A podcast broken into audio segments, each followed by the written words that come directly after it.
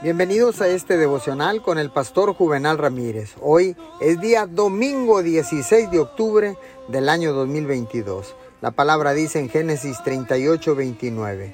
Pero volviendo él a meter la mano, he aquí salió su hermano y ella dijo, ¿qué brecha te has abierto?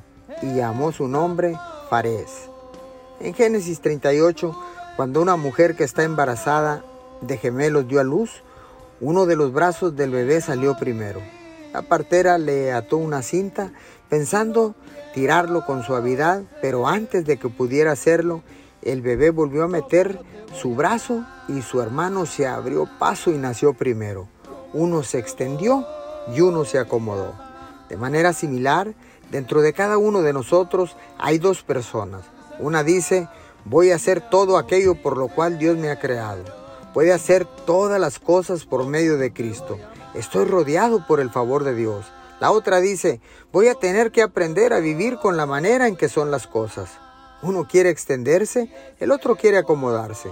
Usted puede elegir cuál persona ser.